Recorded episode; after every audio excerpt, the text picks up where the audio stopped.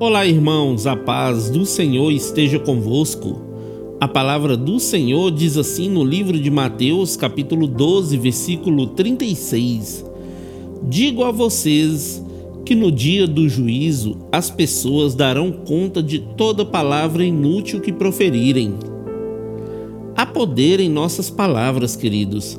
Na Bíblia descreve que seremos justificados por cada palavra que sair da nossa boca, e por causa delas seremos condenados. Por isso, meus irmãos, a nossa boca deve ser comandada pelo Espírito Santo de Deus. Então, que possamos guardar o nosso coração para não pecar, pois a nossa boca fala daquilo que o nosso coração está cheio. Amém? Que Deus abençoe você sua casa e toda a sua família. E lembre-se sempre: você é muito especial para Deus.